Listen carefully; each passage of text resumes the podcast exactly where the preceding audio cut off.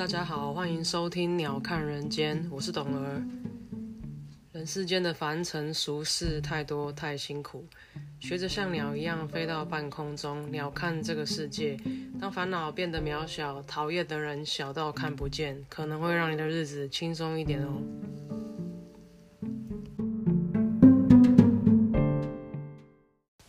各位好，今天是一月七号，星期五，恭喜你们又熬过一个礼拜。为什么要熬过来说呢？生活有没有感觉越来越不容易？上个菜市场买菜的时候，都觉得嗯，自己的购买力好像下降了不少。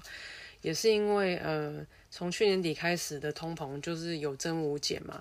那包括我们呃跨年期间去吃的一个牛肉面店，那它牛肉面也从一碗一百二十块涨到一百四十块。然后它的饺子从八十块涨到一百块一份，你可能粗略看会想说，嗯，就是涨二十块，可是其实不是涨二十块，是涨二十 percent。大家算一下就知道这有多可怕，因为原本一个一个八十块的饺子变成一百块嘛，那想可能就觉得这零钱而已，对不对？可是每样东西都这样子涨，以这种幅度在涨二十 percent 的话，你想你周围东西，呃，从石油开始，天然气、瓦斯，然后到你跟你居住有关系的建筑物、建案、材料，还有到呃你的生活所需、柴米油盐这些，通通一起涨二十 percent 的时候，你的薪水有跟着成长吗？如果没有的话，消费力、实质购买力是很大幅度的受到影响，是大幅度的减少的。那这个时候可以建议大家怎么样呢？因为我们当然微小如细菌，当然也是无法呃做什么改变嘛。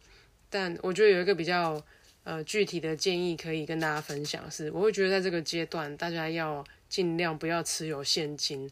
所谓不要持有现金，不是叫你说有钱就立刻花掉，并不是这样子。我们还是要呃保有部分的储蓄习惯，然后当然你还是为了年老生活着想嘛。毕竟我们离退休也没有你以为的远了。然后人生路走到这一半，就是也是要为自己打算一下，因为毕竟眼前这个工作可以做多久，没人知道嘛。地球如果是突然间毁灭，还是你说中共突然打过来，大家一起死这种，我觉得还好。可如果是哎，又没那么容易让你痛快的离去，你又还要在苟延残喘到平均年龄八十岁好了，我们还是需要有一些积蓄来呃让自己老年生活无虞。那毕竟年纪大了之后要花费用就比较多嘛，你可能会有些安养的费用需要请个人来照顾你，你需要呃。呃，到医院啊，身体健康啊，检查这些东西都有可能嘛。那当然年纪大，你也就更不能吃苦，日子要过得更舒服，当然要花的钱就越多啦。还有呢，就是当我们到那个退休年龄的时候，通膨已经不知道到哪里去了。以现在呃健康的通膨大概是两 percent 左右嘛。那我们从去年到今年就是很不健康，我觉得有没有超过 five percent 呢？我觉得也许不止哦。很多东西都很有感，那包括哦，我刚刚讲什么？对，就是还是要保有储蓄跟投资的习惯。那我刚刚这样讲说，像这种通膨的状况，建议大家不要持有太多现金的原因，是因为现金大家都知道嘛，就是数字，就是纸钞，你存在银行里的 numbers，那这些东西就会呃。让你因为透过通膨影响，本来你一百块可以吃一个牛肉面的，现在要一百二十块了，所以你的一百块已经不等于一百块了嘛，对不对？你要你要你要吃一样的东西，你要付出更大的代价。那如果你持有的东西只是现金的话，它会被通膨持续的侵蚀，所以你的钱会越来越少。没有人知不知道，当你八十岁的时候，一百块只能买一包卫生纸，我觉得这是很有可能的，所以会建议大家，呃，可以把你的现金转做资产。呃，尽量不要持有现金，当然你也不能完全没有了，你至少说这三六三到六个月的生活费还是要有嘛。但如果你有闲钱，就建议不要存在银行，因为一银行根本没有利息，二通膨侵蚀你的你的存款非常的严重。你可以考虑把它换作是资产，比方说黄金，比方说呃房地产、土地啊、房子啊，你可以把它换成股票。那当然有人会觉得说，嗯，我就没有那么多钱啊，买房子对我来说压力太大。那当然。完全可以理解，因为现在的房市也是就是奇小贵，没有几个人买得起，也就是买得起，也是房贷背得很痛苦，不骗你。那也建议大家可以考虑一些指数型的股票。有人说哦，买股票的时候我就不懂啊，买股票会亏会会会会赔掉什么的。我我不建议新手挑选个股，因为那个真的不是每个人都可以做得很好。主动选股不是每个人都可以做得很好的事情。但你永远有一个选择叫，抱歉，有一个选择叫指数型的股票嘛。你可以买大盘，比方说像台湾，如果你不投资美股的话，台湾你可以考虑零零五零，或是呃零零八六嘛，我有点忘记它股号，反正就是买大盘的台湾五十前五十大上市贵公司，然后。呃，我觉得这东西网络上资讯很多，我就不用介绍。这个有人太多人讲比我好了，但是建议大家可以考虑把你的部分的资产可以拿去呃投入在股市里面。那当然我们没有时间看盘，没有时间在那边杀进杀出，那就建议你可以定期定额的去投资，呃，像是零零五零这样子指数型的股票。我们不懂，我们就买大盘，我们跟着这五十间公司一起成长，至少你的钱。在当然，这是你短时间内没有用的钱嘛，因为起起落落没有人知道。不过长期来看，它的报酬都是正的，那也许是一个很不错可以协助你打败通膨的工具。那当然，如果你有多一点自备款的话，像现在低利时代，也很建议你可以买房子。来啊，不管你自己住也好，你租给别人也好，它就是你的一个资产。那当然，房子在亚洲社会很特别，它不像欧美国家会强调以租代买嘛。那像我以前在美国都是租房子，我根本就也没有特别想到要买房子还是什么的，因为呃花费是很不一样的。买房子之后跟随而来的。管理费啊、税金啊，然后请会计师修缮干嘛等等，那点是非常麻烦的。那租房子就变成一个很棒的选项。那因为那个社会是很成熟的，很鼓励这件事情的，所以呃，租房子的市场也都很开放，很容易让你租到你喜欢的房子。那整个手续也是很简便的。那回到台湾来呢，因为台湾人还是会有个迷失，就是有土司有财嘛。我觉得亚洲人可能大部分都是。那我们就单指台湾的话。呃，就会有一个现象，像有的人会觉得，我就不要买房子啊，买房子我就会背房贷啊，那我就租房子，呃，租到老就好了。那这时候就会有比较就是危机感的人就会跳出来，买买房派的人就会跳出来跟你讲说，啊，你租房子，等到你七十岁的时候租房子，谁敢租给你？因为人家一般比较不敢租给老人家嘛，因为就是怕说，你知道。年纪大哪一天在家里怎么样了，那就变凶宅了。有很多人就不敢租给老人，那老人也未必有钱会去住安养院，或是未必愿意呀。那个时候可能你要寻一个栖身之所会有一点困难，这就是台湾人的思维里这样子。那当然，如果你说，诶，我家祖存就是有地啊，我我我祖先留很多房子给我，那真的恭喜你，你非常幸运，投胎非常好，你不用担心这一块。我觉得。已经比百分之八十的人以上，百分之八十以上的人幸运很多。那希望你也可以好好的运用家里给你的资源，然后呃，让自己的日子可以过得舒服一点，老年可以不用担忧。但当然，财务终究还是要规划的，千万不要觉得说我现在就是吃饱穿暖，赚的钱够花，我就很快乐了。当然这样很好了，很乐天。可是我们都不知道以后会发生什么事情嘛。那有一些呃储蓄或者有一些资产可以做运用。是对自己一个保障啦，因为如果你刚好是呃，可能没有规划家庭打算的，或者是诶家里的老人家都很健康，比你还有钱，根本不用你养，那我觉得很棒很幸运。那我们就好好规划自己，我们起码底线是我们不要造成人家负担嘛。那爸妈不是我们的负担，那是我们投胎的好啊，我们感谢他。那这是通膨部分，我想跟大家分享，就是还有我今天去，当然你发现什么都涨了，那包括其实像。我们吃的东西比较简单嘛，那比平常比较会想呃会常买的那个中华豆腐盒装豆腐那个有没有？我记得以前是大概十一块到十三块，就是一它的豆腐的硬度会有点价差，可能十二块十三块。我今天在全年发现了，全部都变成十五块钱一盒喽。那大家也可以算一下，大概是二十 percent 的涨幅嘛，涨了三块钱，大概就是二十 percent。然后，嗯，像。我已经好一阵子没去买买青菜了，因为我就觉得太贵了，我买不下去，我可以不要吃这样。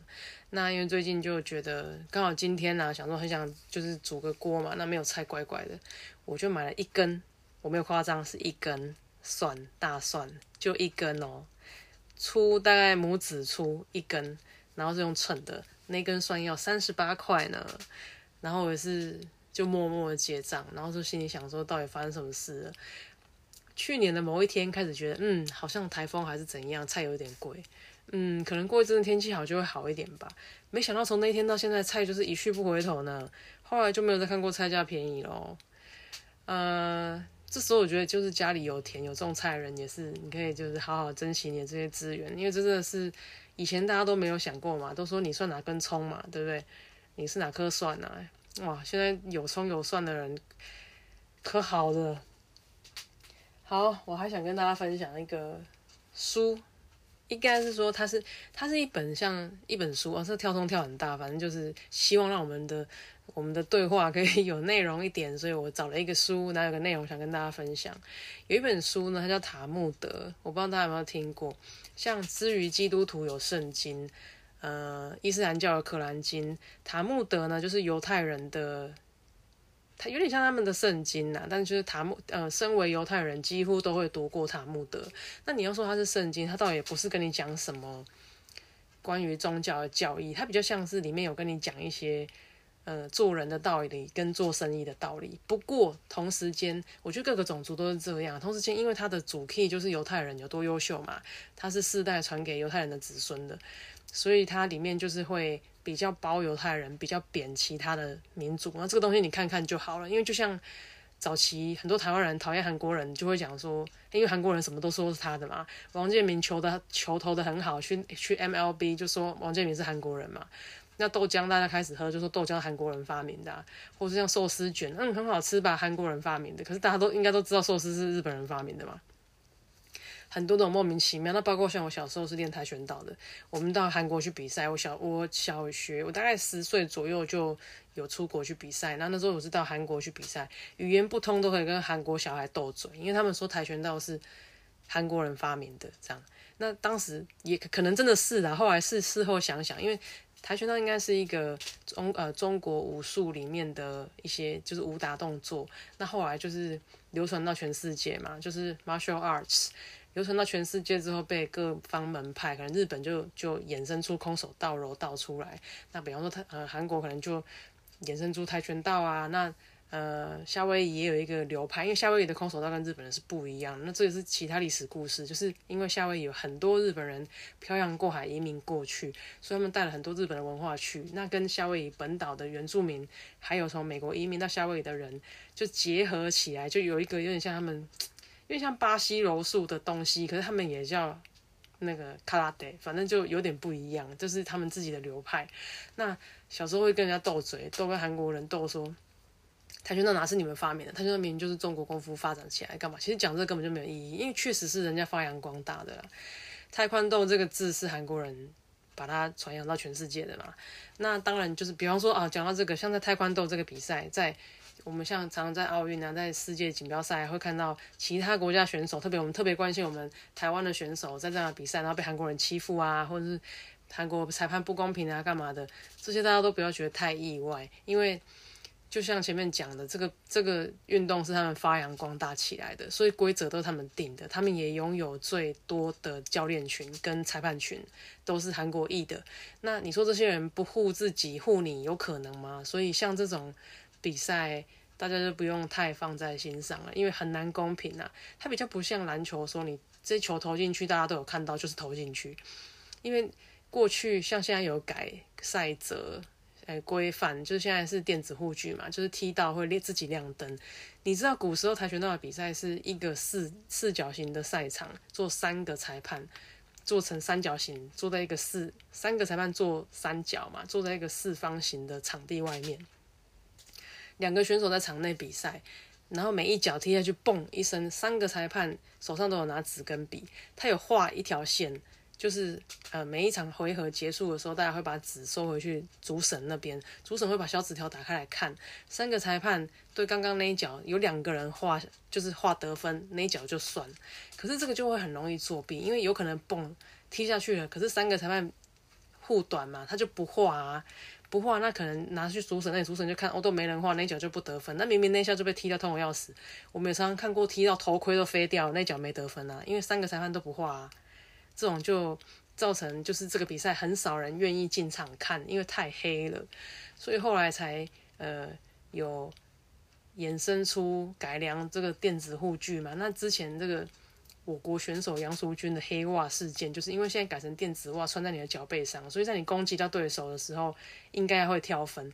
诶，殊不知改成电子袜之后，杨淑君踢到对手那个袜子还是不会感应，还是没有得分的，所以电子那个积分板就没有跳分数，所以史上称为黑袜事件嘛。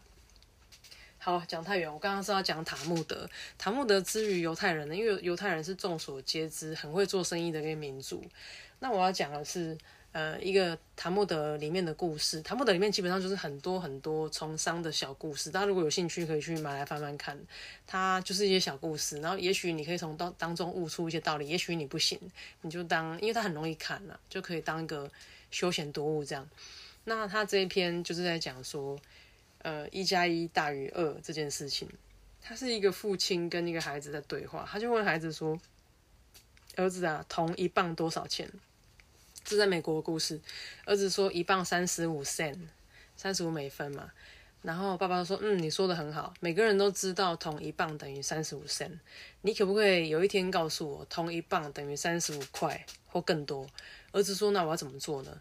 他说：“你可以去把铜。”拿去做成呃锁，或是做成门把啊，那它价就是它就不再只是一个原料，它会变成一个物品嘛。那你赋予它不一样的价值的时候，你就有定价权。然后儿子说：“嗯，好，这样我懂了。”后来儿子呢就一直谨记着父亲的这个教给他的这个这个想法跟这个逻辑在从商。那他也很成功的开了一间呃公司，营运的很好。几年以后呢，他在哦那个时候就是美国。大家都知道东岸纽约有一座自自由女神的像嘛？那一九七四年的时候呢，美国政府为了要处理掉自由女神，因为他要把它翻新，为了要处理说他在翻新的时候掉下来的废料，就像这个呃纽约市这边公开招标说谁可以处理这个这样，结果几个月过去之后还是乏人均文。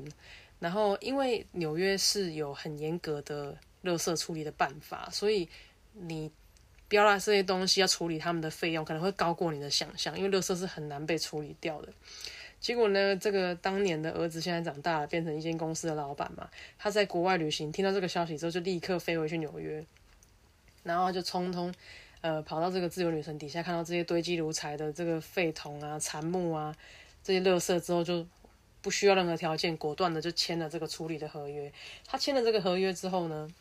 就被世人嘲笑他很愚蠢无知啊，就讲啊，他是你知道一个一个老外是不知道，因为你知道很多人觉得犹太人是外裔嘛，虽然他可能在那边长大，那纽约人就笑他说，他不知道处理这个垃圾会有多危险呐，就是多应该是说你的风险有多大，因为你可能要花很多钱去处理这些废料。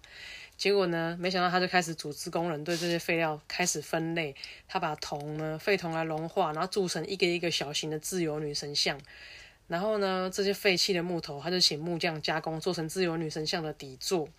还有一些废铅、废铝，他就把它做成纽约 Times Square 的那个钥匙的模型。